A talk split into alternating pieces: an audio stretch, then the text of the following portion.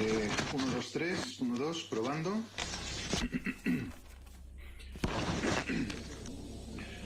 Inspector Cobo, Brigada de Investigación de Homicidios.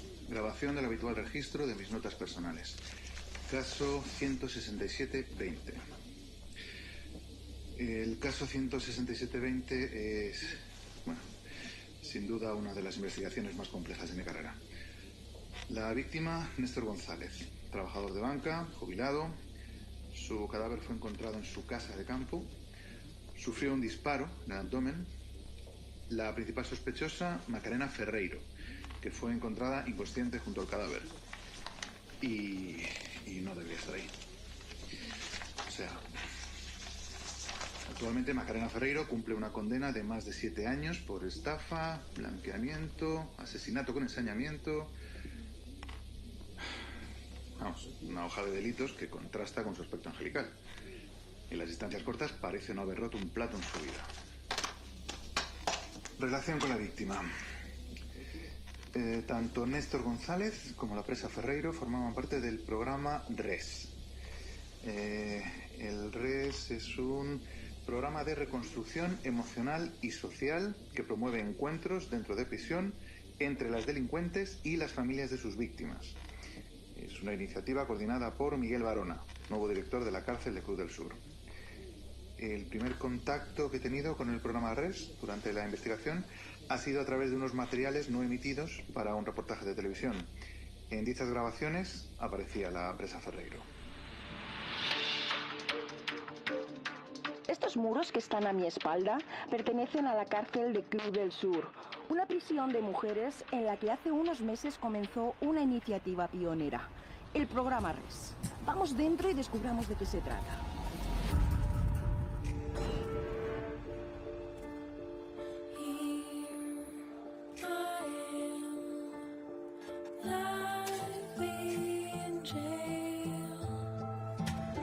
Vis a vis.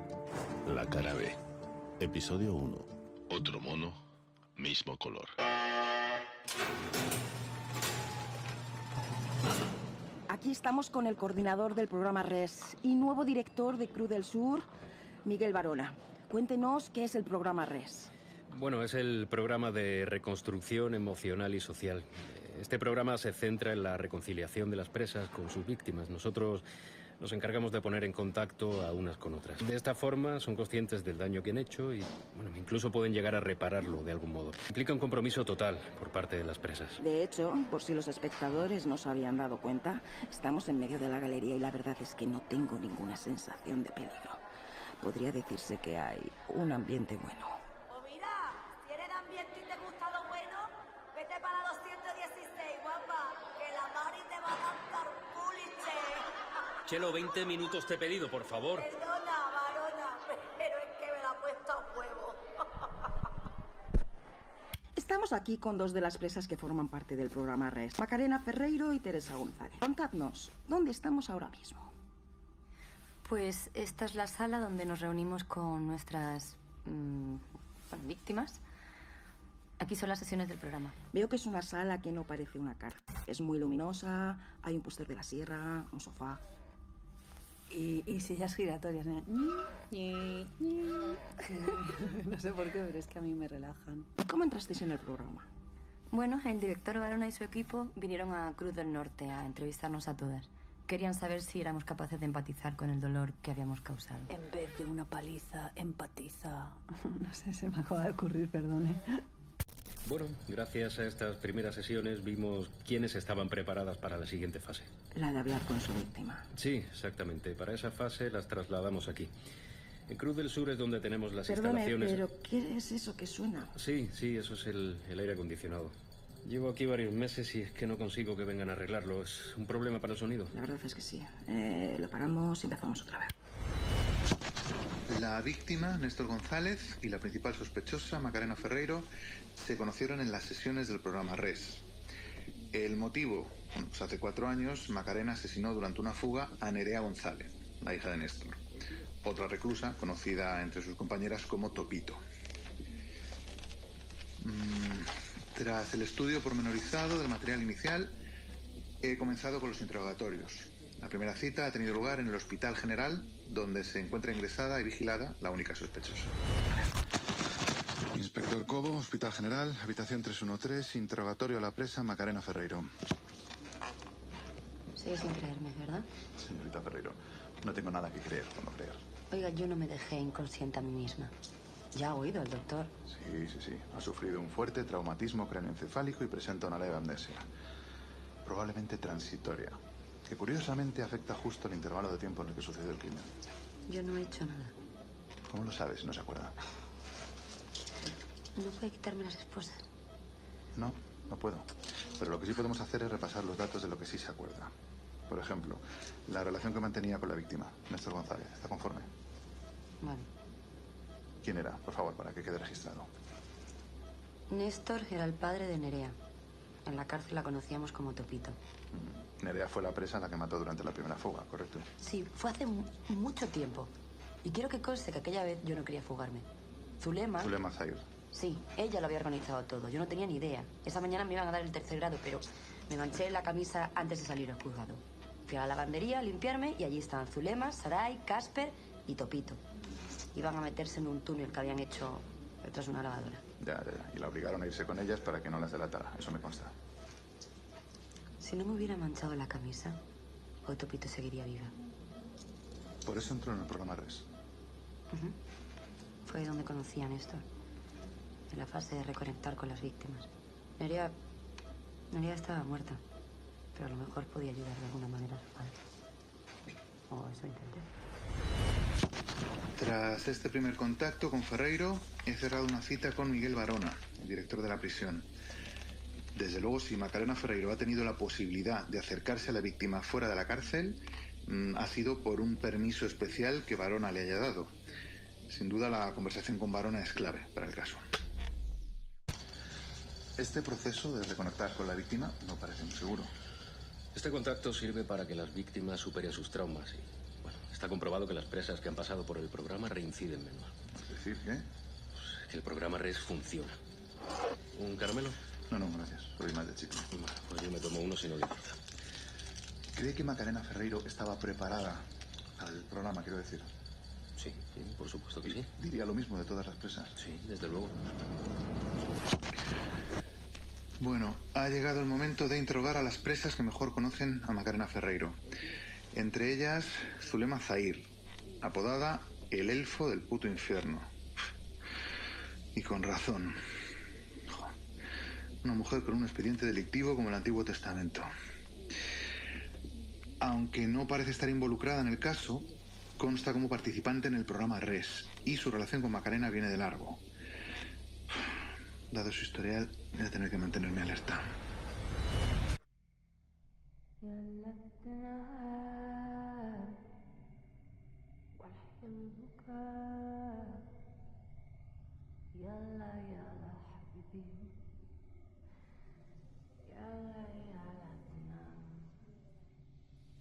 ¿Le gusta la música, inspector? ¿Podría responder a la pregunta? ¿Cuál era la pregunta? ¿Por qué quiso participar en el programa RES? Porque era en Cruz del Sur. Echaba de menos su antigua cárcel. Hay que ser idiota para echar de menos una cárcel. Si sigue así, no va a quedar muy bien en el ranking. ¿Qué ranking? Uno que tengo de interrogadores. Por ahora Castillo va en cabeza. Pero no sé por qué tengo esperanzas con usted. Será por la base. ¿Qué le ha pasado a la mano? Que me quemé haciendo unas croquetas. La venda es aparatosa, pero no es grave. Pensaba que en prisión ser la cocinera era como una especie de privilegio. Bueno, en general sí. Pero aquí nos turnamos. En esta cárcel lo único que fue más o menos normal fue la llegada. La llegada a una cárcel siempre es igual. Lo primero es dejar todas tus cosas en una bandeja que te asignan.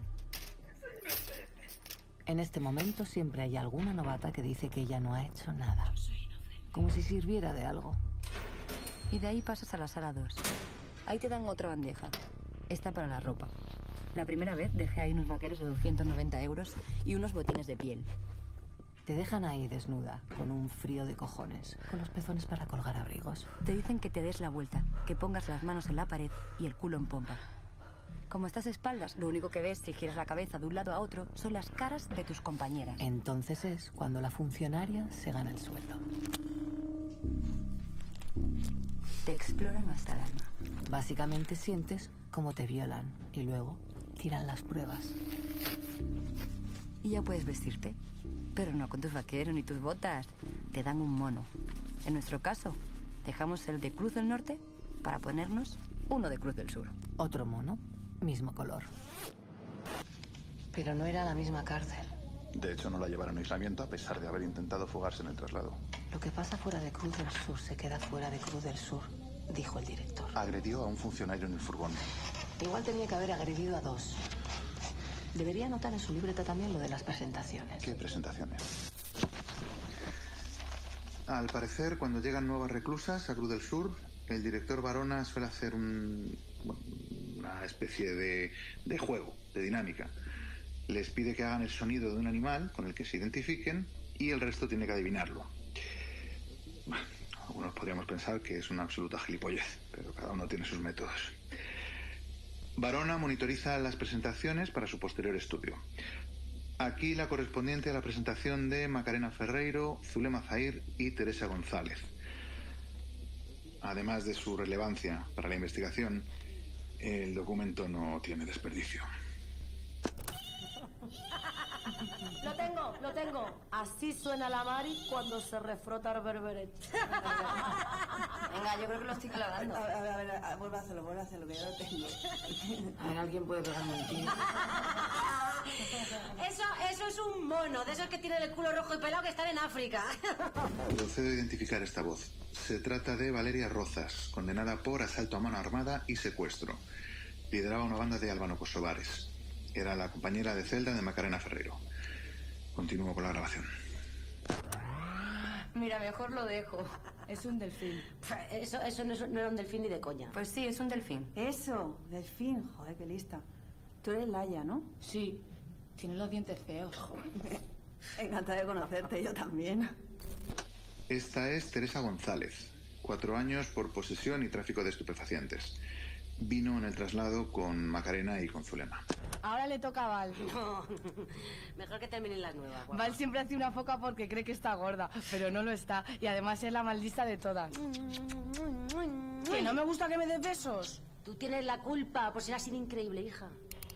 ¿Bajamos a echar la partida? Quería decirle una cosa, Macarena. Dime. Quería decirte que tienes razón. Eres un delfín porque estás muy buena, como los delfines. Gracias. Y también eres un delfín porque además de guapos son unos hijos de puta. Laia, no digas eso. Es una asesina. Perdónala, el tacto no es lo suyo. Laia. Qué cerda. ¿Me puedo colaborar? Que creo que he pillado algo y tengo una flema. ¿Te puedes ir a ayudar a otra parte, Zulema? Con una tarada ya tengo suficiente. No le llames eso. Para tu puta madre. Tiene síndrome de, de algo, ¿sabes? No lo controla, ¿vale? Ni se te ocurra, Laia. Vamos, tira. Espera, espera. No te vayas tan rápido, Val. Es solo una preguntita. ¿Cuándo dejaste de asaltar furgones y empezaste con lo de monja pacificadora? Que te den, Zulema.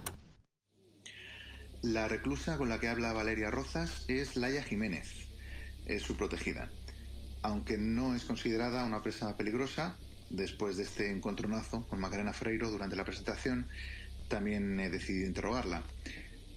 Debido a, a su carácter, pues no, no ha sido una conversación muy, muy fluida, que digamos. ¿Te puedo apagar la radio, por favor? Es que me gusta. Será solo un momento. Vale. ¿Por qué escupió en la cara de Macarena? Porque mató a Topito. Topito Nerea González. ¿Eran amigas? Sí, mucho. Antes de que se fuera con Zulema. Pero lo entendí. Ella se merecía escapar de aquí. Tenía antecedentes por robo y tráfico de estupefacientes. ¿Por qué cree que no debía estar en la cárcel? Porque era buena. Ya. ¿Sabía que Macarena estaba haciendo el proceso con Néstor González, el padre de Nerea? Em, eh, Laia, eh, por favor, baje la radio. Me enteré luego. Yo pensé que lo estaba haciendo con su mamá. ¿Cree que Macarena podría hacerle daño a Néstor? Le repito la pregunta. ¿Cree que Macarena... Sí que podría, ¿vale? Fin del interrogatorio 1 a la presa Laya Jiménez. La colaboración del director Barona ha sido fundamental. Barona es un hombre metódico y tiene bien registradas sus sesiones con las presas. Las tengo en este armario porque son unas cuantas y ocupan lo suyo. El casete es lo que tiene. No sé si en comisaría tenemos un reproductor de cassette. Ah, no se preocupe. Yo las grabaciones se las doy en un disco duro.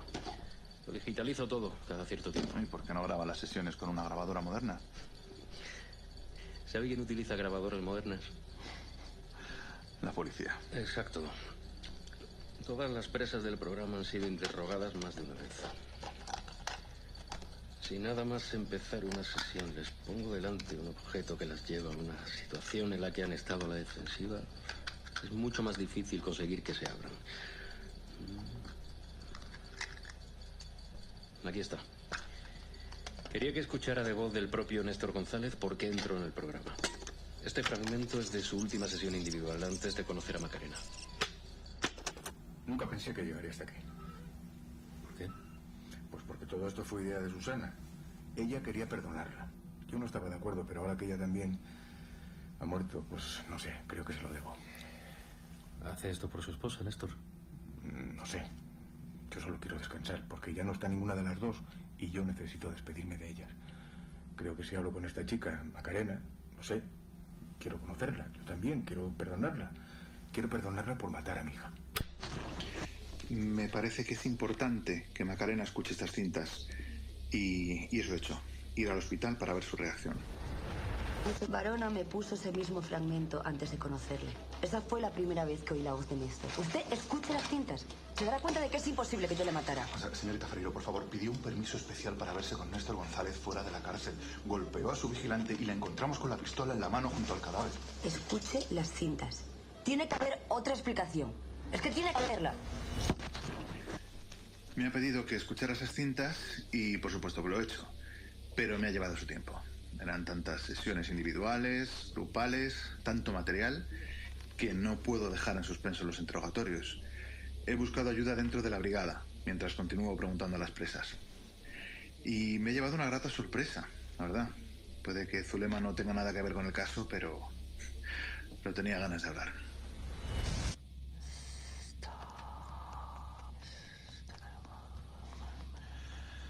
¿Qué hace? Leerle la mente. Ya está. Vale.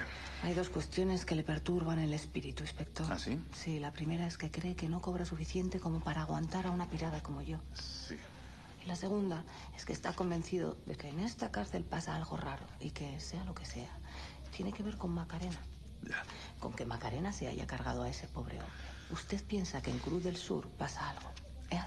Lo ha dicho usted, no yo. La respuesta es no. No que. A la primera cuestión, cobra lo suficiente. Vale, ¿y la respuesta a la segunda? Acaba de subir tres puestos en el ranking, inspector. Está pasando algo que no se ve a simple vista en esta cárcel. A ver, lo que puedo decirle es que cuando llegamos daba igual a dónde mirases o lo que hicieras. Ni siquiera el comedor era normal en Cruz del Sur. Mm, madre mía. Este filete es lo mejor que he probado en mi vida. Maca, ¿me das tu gelatina? Es de melocotón, ¿verdad? Toma. La comida ha mejorado desde que nos fuimos. No solo comida, huele. Mm, Tita, no seas guarra, que no voy a olerte el sobaco ahora. Tienen jabón de aloe vera. Flipa. ¿Puedo comer con vosotras? Es que soy nueva y no tengo amigas. Bueno, eh, yo, yo me voy a dar una ducha. Tú no te muevas. Es verdad, tengo que terminarme la gelatina, así que... ¿Qué coño quieres? ¿Zulema? Cuando llegaste por primera vez aquí, ¿cuánto tiempo tardaste en saber quién mandaba en la cárcel? Y yo qué sé. Diez minutos. Me quisieron meter en tu celda, pero tú no querías a una novata y me cambiaron. Ahí me di cuenta de que mandabas tú. ¿Es eso lo que querías escuchar? Y al llegar al Club del Norte, ¿cuánto tiempo tardaste en saber que las que controlaban eran las chinas? Ni 30 segundos. Entramos y nos estaban esperando ahí en el patio interior haciendo tai chi. Bueno, tai chi, una mierda de esa, no sé, para acojonarnos. Parecían un escuadrón de Power Rangers amarillos. Aquí llevamos dos días, así que supongo que ya sabrás quién manda. No lo sé. ¿De qué va esto? De que somos como Hansel y Gretel en la casa de chocolate, solo que en vez de regalices y caramelos, aquí hay entrecots y aloe vera. Oye, nosotras hemos venido aquí a participar en el programa.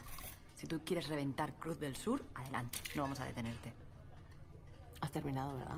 Eh, bueno, pensaba repetir. No jodas. Suelta la bandeja. Déjala comer en paz. Y a mí con que me dé la gelatina. Toma la gelatina. ¿Qué haces? Voy a descubrir quién coño es la bruja come niños en esta casa de chocolate. Eh, Val. Sor Valeria. Mierda, va a hacer un bong. No creo. ¿Quieres probar mi entrecot? Val, está rojito, rojito. Ah, pues iba a hacer un bong. ¿Qué es un bong? El bong es un método de distracción que se utiliza en la cárcel cuando quieres pasar algo sin que los funcionarios se enteren o simplemente mover el avispero. Es una técnica muy depurada que requiere tiempo de entrenamiento hasta perfeccionarla. ¿Y en qué consiste? Consiste en coger la bandeja de la comida y ¡bong! ¡Toma, le ha dado en toda la cara! Se valía. ¿Y qué pasó? Si me compra un sándwich de la máquina, se lo cuento. De salmón, gracias. ¿Chicles? Para engañar al hambre. Ay. De sandía. Es un machote. ¿Qué pasó después? Disculpen, señoritas. Espero que el problema no sea con el punto de la carne, que nunca se me han quejado. Admito que me sorprendió hasta a mí. Al parecer, una vez a la semana va a una cocina para las presas. ¿Cómo? Tenía que haberlo visto. Con su gorrito de cocinero, su delantal, pura fantasía. El tío salió como si fuera a parar una pelea entre dos niñas pequeñas. ¿Y qué hizo él? Ayudar a Val. Ya. La hostia que le di fue de andar por casa. Casi ni sangraba, pero la envió a enfermería. Después pidió disculpas a todas las presas y les dijo que salieran del comedor para dejarnos solos. ¿Qué le dijo? La típica charla. Que no podía seguir así, bla, bla, bla, bla. Golpear a la gente no te va a servir de nada. Si realmente quieres sacar algo bueno de aquí, tienes que jugar según las reglas. Al menos empieza a venir a las sesiones grupales. Mm, si me responde una pregunta. ¿Con qué animal se identifica? Esa es buena. La lechuza. Se cree un sabio. Mm, sé algunas cosas. Como que no te vas a sentar a llorar con la mamá de cualquier idiota a la que hayas pegado un tiro. Pues de eso va su movida, ¿no? No para ti. Con quien quiero que tú hagas el programa es con la persona a la que más has hecho sufrir. La culpable de la muerte de tu hija. Esa persona está muerta. Es verdad que el director Sandoval dio la orden de matar a tu hija Fátima. Pero los dos sabemos que la verdadera culpable de su muerte eres tú. Sandoval iba por ti y tu orgullo hizo que él trasladara a tu hija a Cruz del Norte para presionarte. Y ahí tuviste la oportunidad. Ahí pudiste claudicar, pero no. No, la gran Zulema no podía rendirse. Con lo lista que eres, ¿de verdad pensaste que Sandoval no iba a llegar hasta el final? Tú fuiste la que permitió que Fátima la tiraran desde un helicóptero, desde más de 50 metros de altura directa al patio de la cárcel. Tú estabas allí, ¿verdad? ¿A cuánto? ¿Mm? ¿Dos? ¿Tres metros? Tuviste que oír perfectamente el golpe contra el cemento.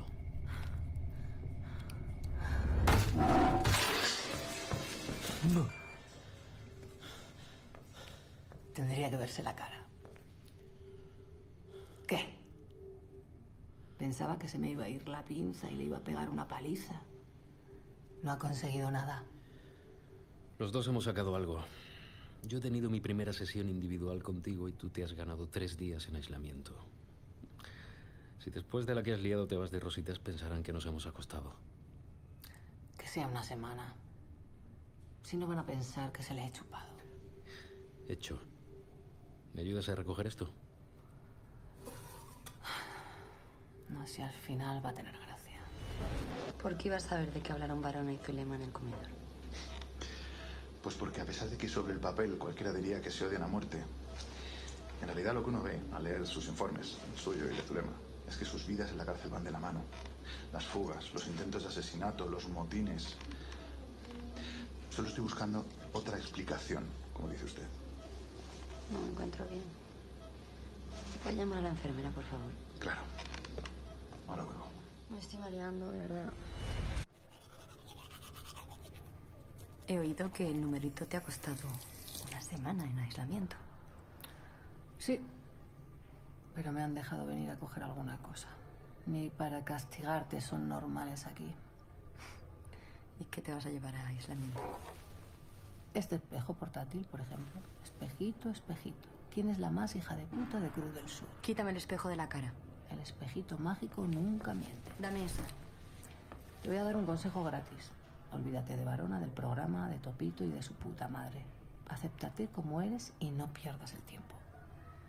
¿No has pensado que si aceptara que soy una asesina sin escrúpulos, la primera que tendría que preocuparse eres tú? Bueno, al menos dejarías de darme pena. Qué cortita se me hace la Sé que parece una mosquita muerta, pero no lo es. Entonces creía Macarena capaz de matar a Néstor González. ¿Sabe lo que le hizo la rubia a una presa que le jodió una vez? Cogió un punzón y le grabó su nombre en el brazo. Y Macarena es un nombre muy largo. Esa tía no es un dulce delfín, es un oso polar. Pueden parecer muy bonitos e inofensivos, pero quédate el suficiente tiempo al lado de uno y acabarás desangrado de un zarpazo. ¿Me da otro chicle? Este se me ha gastado.